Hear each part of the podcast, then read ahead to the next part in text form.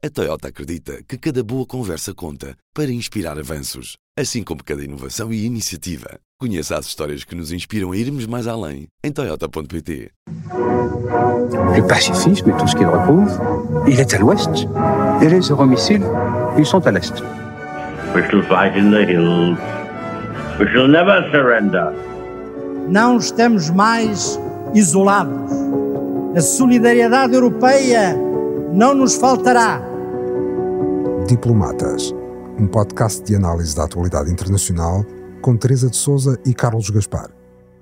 Olá, muito bom dia e bem-vindos a mais um episódio do podcast Diplomatas. Eu sou o Ivo Neto, estamos a gravar na quinta-feira, dia 25 de janeiro. Comigo estão a jornalista Teresa de Souza e o investigador Carlos Gaspar. Olá Teresa, boa tarde Carlos. Boa tarde. Boa tarde. Esta semana, o European Council on Foreign Relations, um think tank europeu, publicou uma projeção com os resultados para as próximas eleições europeias que se realizam em julho. De acordo com os resultados, as forças de direita radical e extrema-direita deverão conquistar entre 183 e 197 dos 720 lugares de eurodeputados na próxima legislatura. É um resultado histórico e que lhes assegura uma representação de 25% do Parlamento Europeu. O grupo de extrema-direita, Identidade e Democracia, que reúne partidos como a União Nacional de Marine Le Pen, a Liga de Matteo Salvini ou a Alternativa para a Alemanha, pode passar a ser a terceira força no Parlamento Europeu. A primeira pergunta que faço vai para o Carlos. Carlos, como é que chegamos aqui? É, é de facto impressionante o resultado da sondagem do European Council on Foreign uh, uh, Relations e e exatamente como é que uh, chegamos aqui há uh, eh, 20 anos, 80% uh, dos governos na Europa Ocidental eram dirigidos ou por um partido social-democrata ou por um partido democrata cristão. E 20 anos depois, há 20% de governos que ainda são dirigidos ou por um partido democrata cristão ou por um Partido Socialista, incluindo Portugal e Espanha, que são logo uma fatia importante desse uh, uh, resultado. E, paralelamente, nesse uh, processo, os populistas, os populistas de esquerda e de direita passaram a ganhar a maioria das eleições no mundo livre. Mais uma vez, há 20 anos ganhavam no máximo 20% das uh, eleições, hoje em dia ganham 70% das eleições uh, no mundo livre. Estou a contar também para lá das fronteiras uh, europeias. Os resultados concretos em relação ao Parlamento Europeu dizem-nos que a soma dos dois agrupamentos da direita populista anti-europeia no Parlamento Europeu têm mais votos do que o Partido Popular Europeu. O Partido Popular Europeu tem 24% eh, dos votos e a soma uh, dos dois partidos uh, da direita populista e anti-europeia tem 26%. Uh, por cento. Se somarmos esses 26% os votos da esquerda populista, que também existe e também sobe ligeiramente no Parlamento Europeu, a, a, a minoria eurocética no Parlamento Europeu passa de 30% para 37%. 37% é uma minoria de bloqueio no Parlamento Europeu. E isso muda tudo uh, na política europeia. E, Teresa, é, é, possível reverter este caminho? É possível mudar uh, o panorama político no Parlamento Europeu, tendo em conta esta projeção? Bom, eh, eu creio que até às eleições, que são em junho, não estamos à espera eh, de milagres. Isto é uma, é uma tendência que se vem a afirmar com muita força e em crescendo. Eh, eu lembro perfeitamente de ouvir, de ouvir alguns líderes políticos dos partidos de centro-direita e centro-esquerda europeus, quando nas eleições para o Parlamento Europeu de 2019 não se verificou justificou o crescimento que se esperava das forças extremistas e até houve um pequeno recuo. Eu ouvi alguns dirigentes em Portugal e fora de Portugal a dizer que as eleições eram a prova uh, de que a vaga tinha sido travada uh, e que podíamos, digamos assim, uh, dormir descansados. Acho que foi um erro enorme, como se vê agora. os resultados do, do think tank, deste think tank europeu nem sequer são novidade, são bons porque estão muito particularizados, muito desenvolvidos, muito bem analisados, mas toda a gente já esperava noutras sondagens um aumento muito significativo do, dos grupos uh, de extrema-direita e conservadores, uh, direita radical no Parlamento Europeu.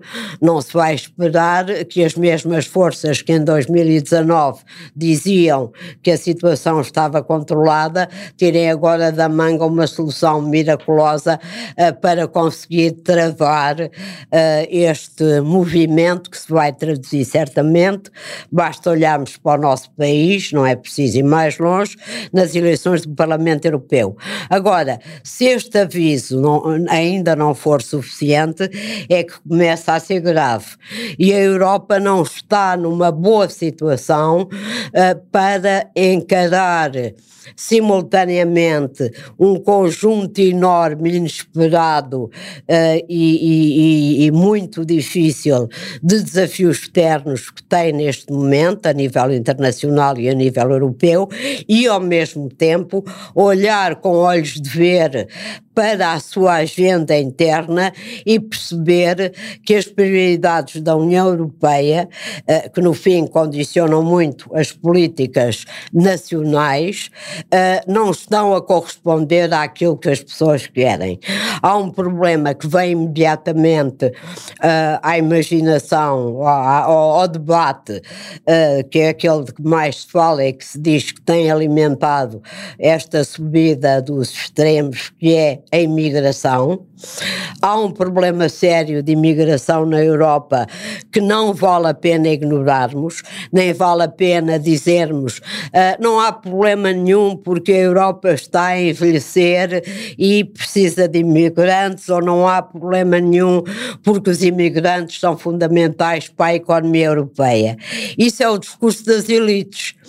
As pessoas não pensam assim, as pessoas dizem, uh, uh, as pessoas não veem as tendências macro ou os problemas macro, veem os problemas do seu dia a dia e é em função deles que reagem e estão a reagir muito mal na Alemanha, na França, na Inglaterra, na Itália, na Suécia, no, na própria Dinamarca, a esta vaga de imigração que se faz sentir na Europa praticamente desde 2015, quando foi a grande entrada de imigrantes resultantes do conflito uh, na Síria. É preciso encontrar uma resposta e é preciso encontrar uma resposta que seja diferente das respostas da extrema-direita, que é uh, uh, contra eles por razões de raça, por razões de religião, uh, por razões de discriminação. Mas tem de haver uma resposta. Se não houver, a, a extrema-direita continua a subir. Uh, depois, as questões económicas fundamentais. A Europa tem um modelo, um modelo das contas certas, nós gostamos muito desse modelo e está agora. Uh, é bom que seja aplicado em Portugal, mas a, a zona euro tem uh, um colete de forças, digamos assim, em relação àquilo que os Estados podem gastar e à, à dívida que podem contrair que limita bastante a sua uh, capacidade de desenvolvimento. Por causa da Alemanha e de outros países que a cercam, ninguém toca nesta questão fundamental, ninguém toca na questão fundamental de que os Estados não podem apoiar empresas, teoricamente, na Europa não podem, porque isso é uh, distorcer o, o, mercado interno, e tudo isso uh, causa, por que razão Hoje saiu, eu vou acabar, hoje saiu uh, o resultado do quarto trimestre da economia americana com crescimento anual, que se traduz num crescimento anual de 3,3% da economia, uma economia gigantesca, e todos os economias, economistas diziam que este ano, em 2023, ia entrar em recessão, não entrou, e porque é que na Alemanha e a média europeia de crescimento está próxima da estagnação e do zero. A Europa tem de pensar nisto, senão não responde aos medos, aos receios, às preocupações das pessoas. E uh, nós está, ao mesmo tempo que estamos a gravar, saiu há pouco tempo a, a, confirmação de que a taxa de juros, por exemplo, na Europa se vai manter nos 4%.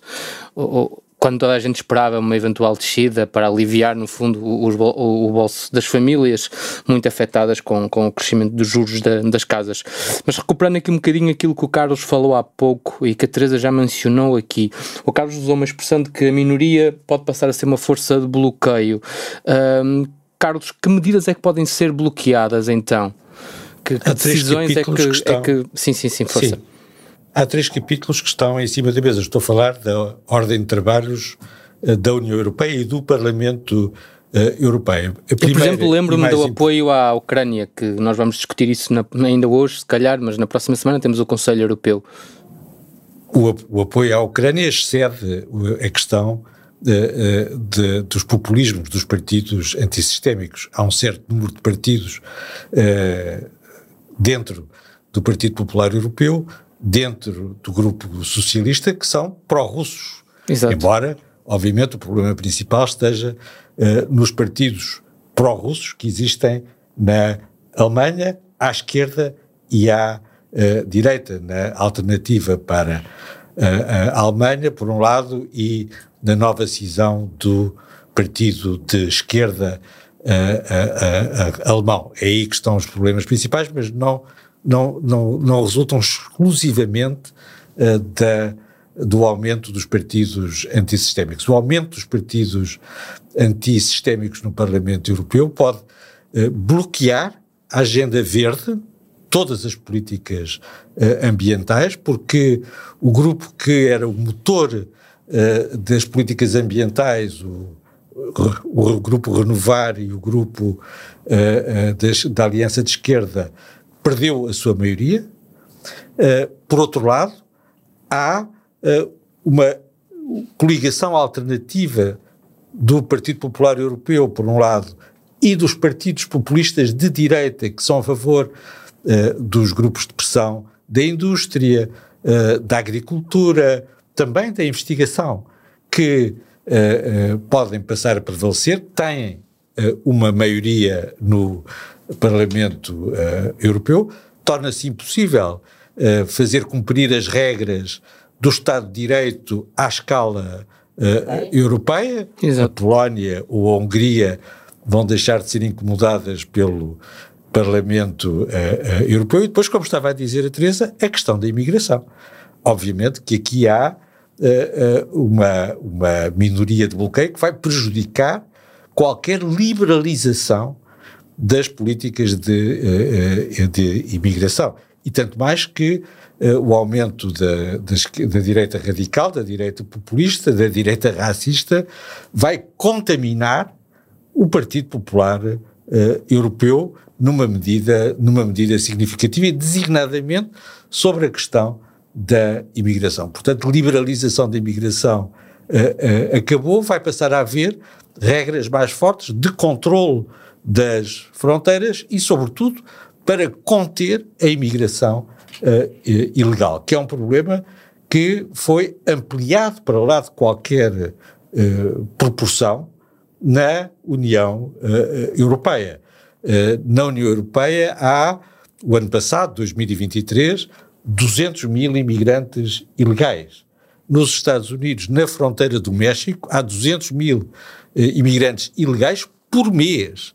E os Estados Unidos têm uma população menor do que tem, significativamente menor do que tem a União Europeia no seu conjunto. E, no entanto, como estava a dizer a Teresa, tem um impacto, tem um impacto uh, desproporcionado com uh, a escala do problema uh, real. É evidente que aí também nesse capítulo da imigração, o Parlamento Europeu vai passar a ser uma força de bloqueio e vai jogar a favor uh, de novas políticas uh, securitárias, que são parte da resposta que os partidos do centro, os partidos democratas cristãos, os partidos liberais, os partidos sociais-democratas têm que assumir, têm que assumir que uh, tem de haver políticas uh, de segurança que imponham as regras, uh, as regras europeias mais robustas e que diminuam, diminuam as percepções de insegurança que quer nós gostemos, quer nós não gostemos. As pessoas têm. As pessoas têm cada vez mais e em cada vez mais e em cada vez mais uh, países. É um argumento a favor, de certa maneira, do fortalecimento do uh, Estado. Nós estamos a derrapar para uma crise da autoridade do Estado num certo número de países. Em França, em Portugal, em Espanha, nós estamos a derrapar para uma crise da autoridade do Estado e não sabemos o que é que fazemos no dia seguinte. Posso só acrescentar claro uma, uma, um aspecto que é importante. Uh, talvez as pessoas não tenham consciência, mas uh, uma grande parte das leis europeias são aprovadas por codecisão. A codecisão quer dizer que têm de ser aprovadas, e é por maioria qualificada, não é por maioria simples, pelo Parlamento Europeu e pelo Conselho de Ministros da União Europeia.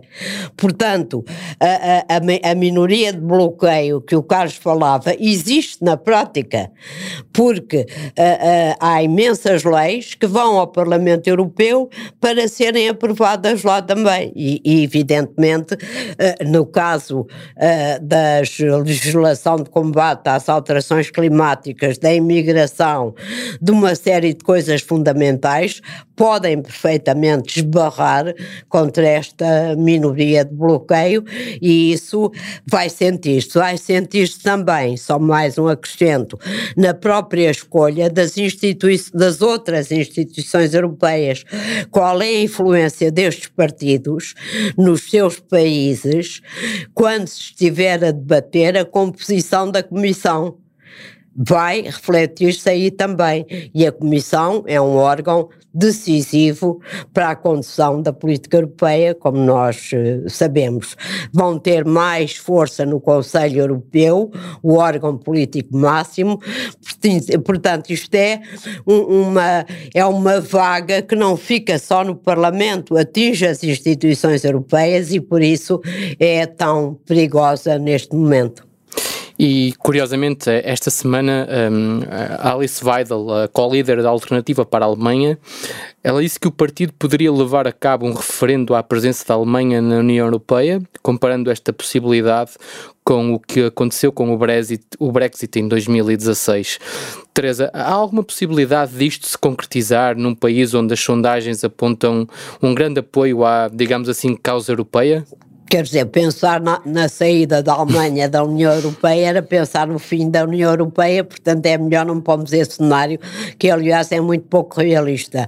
Mas só o facto uh, de a líder da AFD ter dito numa entrevista ao Financial Times que o Brexit era um modelo para ela, era um modelo para o seu partido, uh, dar ao, ao, povo alemão, como os ingleses, os britânicos deram ao povo britânico, o governo, a possibilidade de, de uma forma soberana, decidir se quer estar na União Europeia ou não quer estar na União Europeia, uh, ela elogiou este processo, uh, pintando com as cores da democracia, fazendo desaparecer do mapa do pensamento das pessoas a história da Europa e a história da Alemanha, esquecendo-se que a integração europeia nasceu do, como resultado da Segunda Guerra e da derrota uh, uh, da Alemanha nazi e da necessidade de conjugar dois países centrais da União Europeia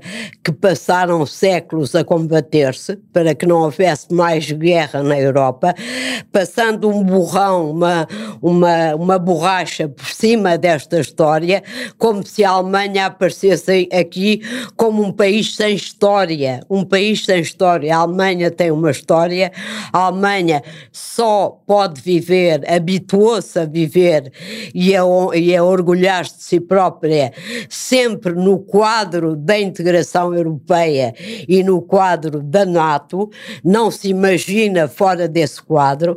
E, portanto, esta ideia de, de Dexit, como ela diz, de Deutschland, uh, uh, é uma ideia que vai contra tudo aquilo que a Alemanha é que a Alemanha pode ser e que a Alemanha quer ser. Portanto, não creio que alguma vez possa se enganar. É uma ameaça, é uma ideia a apelar ao nacionalismo alemão. Agora, eu devo lembrar que nos primórdios da AFD, a AFD nasceu em plena crise, eh, eh, nasceu e desenvolveu-se em plena crise financeira, crise do euro da União Europeia, lembramos disso perfeitamente, sofremos bastante com isso, e nasceu com a ideia de que o euro era altamente prejudicial para a Alemanha, porque incluía países tão, uh, como é que é, se dizia, perdulários. tão perdulários e indisciplinados como Portugal, a Grécia, a Itália, etc.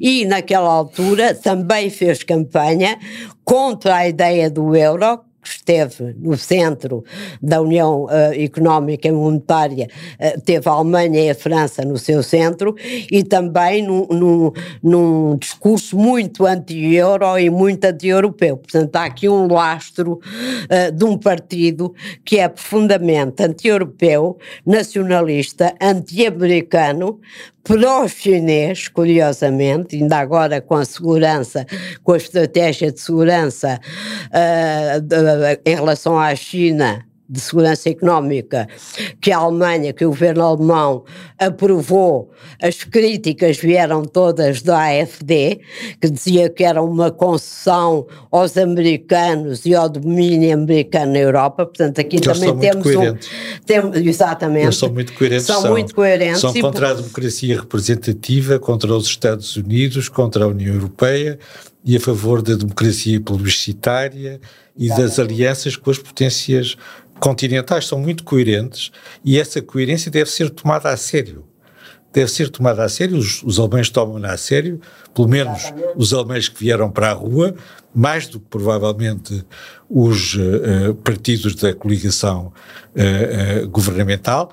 Há já neste momento uma deriva na CDU muito para as teses uh, do, uh, dos partidos populistas de direita, nacionalistas, continentalistas, pró-russos, pró-chineses, e que são, não são apenas os únicos, não são apenas os alemães. Uh, todos os populistas de esquerda e de direita são filhos do Rousseau e inimigos de Montesquieu.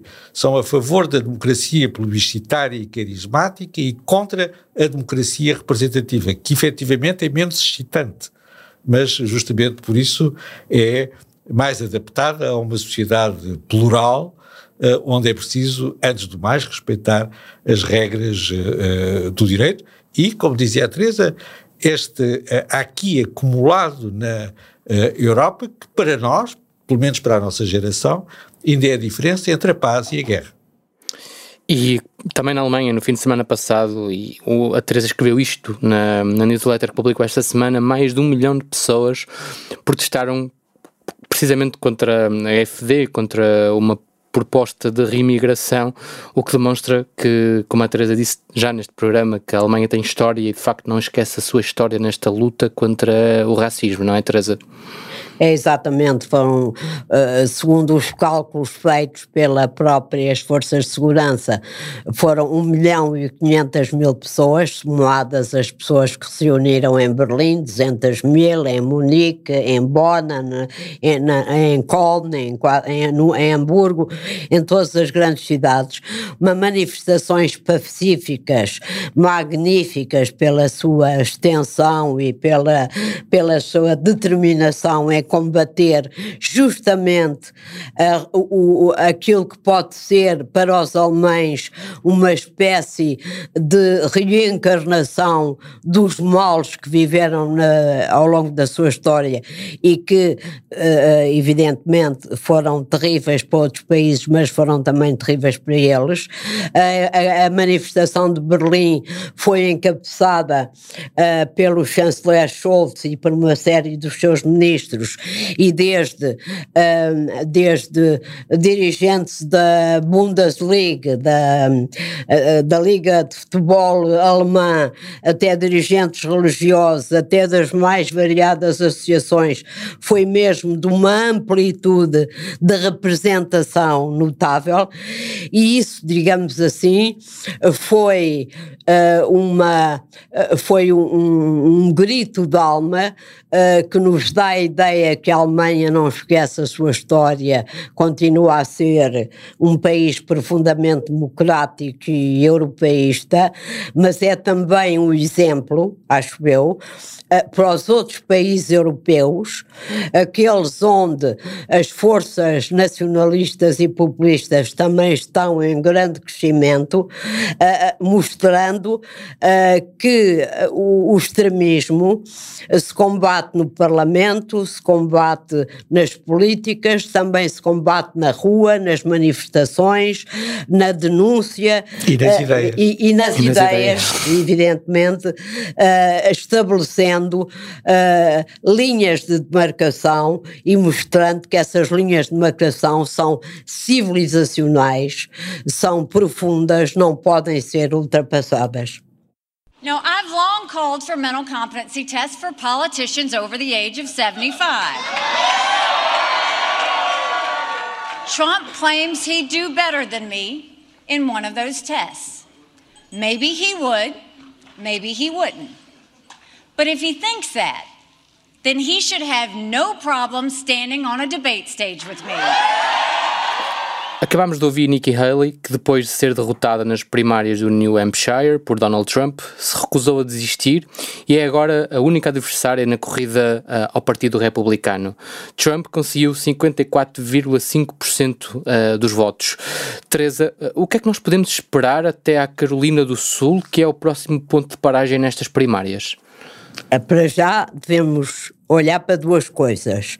A primeira coisa é que, uh, uh, uh, sobretudo para quem está de fora dos Estados Unidos, dá a ideia que Trump acumula vitórias redundantes. Basta ler a imprensa americana e estabelecer algumas comparações para perceber que isso não é bem assim.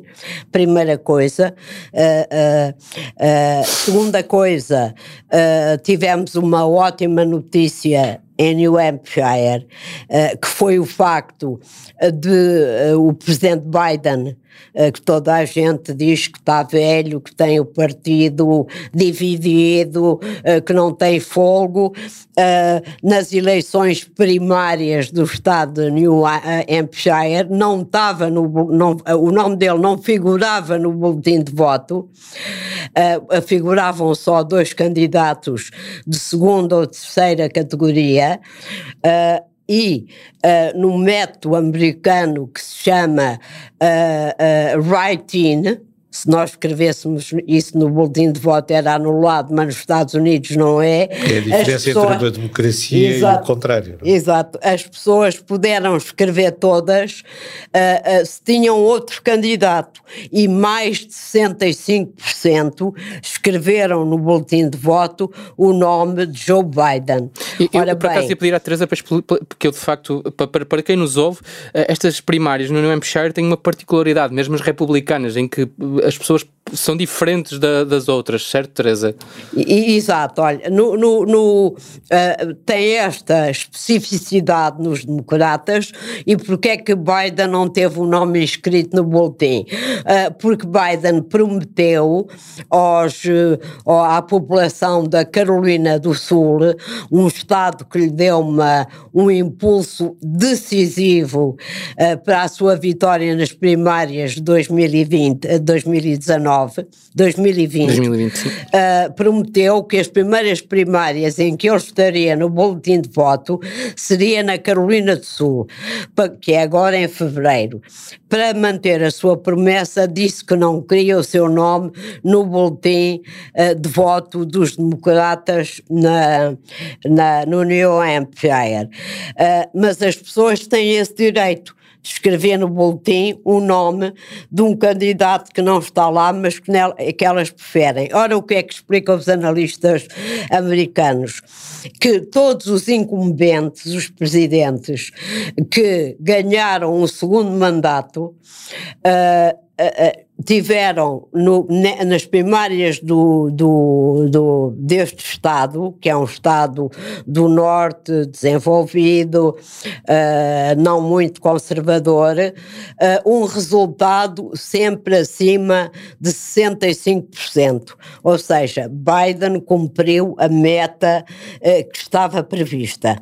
Por outro lado, as pessoas também explicam, este Estado tem a particularidade dos independentes ou até os democratas, se quisermos, poderem votar nas eleições primárias do, do, do Partido Republicano. Portanto, houve muitos independentes que votaram uh, nesta, nesta disputa entre Trump e Nikki Haley. Ora, acontece que a gente acha que 56 para 44, portanto foram, foram 11% de votos de diferença, é muito grande, mas a verdade é que Trump, candidata, está nestas eleições como também ele uma espécie de incumbente, porque anda desde 2020 a dizer que ganhou as eleições, nunca saiu de cena e continua a dizer, a, a, a ocupar o espaço do palco dos republicanos de uma maneira quase esmagadora, não conseguiu mais que 54%. Devia ter a, a, conseguido mais apesar da gente achar que é imenso, que ele ganha tudo. No Iowa, ganhou por uma grande vitória, uma grande margem sobre a Nikki Haley e DeSantis, mas votaram 100 mil pessoas num Estado que tem um milhão, apesar de tudo, e num Estado distante que pesa pouco nas eleições. Depois, uh, os analistas americanos utilizam, utilizam muito as sondagens à boca das urnas uh, que os grandes institutos de sondagens fazem nos Estados Unidos, não lhes faltam meios, e, por exemplo, o número de eleitores republicanos registados no Partido Republicano, que diz que nunca votará em Trump, nem agora, nem em novembro, é muito significativo. O número de independentes é 21% nos, uh, do, nos eleitores registados do Partido Republicano. Entre os independentes, que votaram também nestas eleições, muitos deles em Nick Haley, é 65% que dizem que nunca votarão em Trump, nem agora, nem uh, nas eleições de novembro. Uh, e foi onde Nikki Haley teve um, uma, uma percentagem maior. O Partido Independente é o maior partido, entre, entre aspas, dos Estados Unidos. Há mais eleitores independentes que eleitores estados no Partido Democrata ou eleitores estados no Partido Republicano. O que eu quero dizer com isso, com isto, é que está tudo em aberto nas eleições dos Estados Unidos Unidos. É evidente que tudo se encaminha para ser a repetição 2020 Biden contra Trump. Mas uh, uh, uh, Nikki Haley mantém-se na corrida não só para desgastar enquanto puder Trump, mas também porque ela sabe que alguma coisa ainda pode acontecer daqui até novembro uh, ao, ao, candidato presidencial Trump, que tem não sei quantos processos em tribunal, que tem. E tem 78 anos? Tem 78 anos, tem problemas cognitivos. Ela, ela falou disso ele, na conferência de imprensa elegantemente a imprensa americana fala dos problemas cognitivos. Trocar a Nikki Haley uh, pela Nancy Pelosi não é, um, não é um problema cognitivo, é um problema profundo. Uh, e, e, troca o Obama com o Biden, o Biden com o Obama, não sei se é de propósito. Portanto, há aqui muitos fatores que não nos deviam levar a, a, à conclusão de que Trump é qualquer coisa comparável a um candidato imparável. Não é efetivamente. Basta ler a imprensa americana e as análises dos think tanks para perceber que é assim e que muito caminho ainda a fazer até novembro. Carlos, uh, é possível ver Nikki Haley a recuar como aconteceu com, com DeSantis ou, ou, ou isso é impossível de perspectivar para já? Claro que é possível, as, as campanhas são caríssimas e os candidatos têm recursos limitados. Uh, e, portanto, é perfeitamente possível. E ela foi corajosa em, uh, uh, sabendo à partida que Donald Trump vai ser nomeado candidato republicano, ter continuado a, a, sua, a sua campanha. faz bem fazer isto, quer do ponto de vista pessoal, quer para salvar um pouco a honra do partido, do partido republicano. Teresa falou das, uh, das boas notícias, falou das boas notícias e uh, eu resumi-as numa frase, é que Donald Trump vai ter uma grande dificuldade em unir o partido republicano, e essa é que é a questão política essencial, mas também há más notícias. Uh, más notícias é que apesar de tudo, uh, ele continua a ser uh, um candidato forte, um candidato forte e que nós não podemos excluir a possibilidade dele ser reeleito em novembro. E há nas sondagens um pequeno elemento que nós temos que ter em conta para não cair no pecado que a Teresa falava há, há pouco, de desvalorizar constantemente a direita uh, populista. É que nas sondagens o grupo etário que mais votou em Donald Trump são os jovens e não os velhos. Tem uma pirâmide invertida. Ora, Isso também há acontece quatro anos, e em Portugal em particular, anos, é? Há quatro anos ou há oito anos, quando falávamos de Trump e dos populistas, diziam isto é uma crise identitária, são as pessoas mais velhas que não compreendem os novos tempos, que não se adaptaram aos novos uh, valores. Não é verdade. Não é verdade.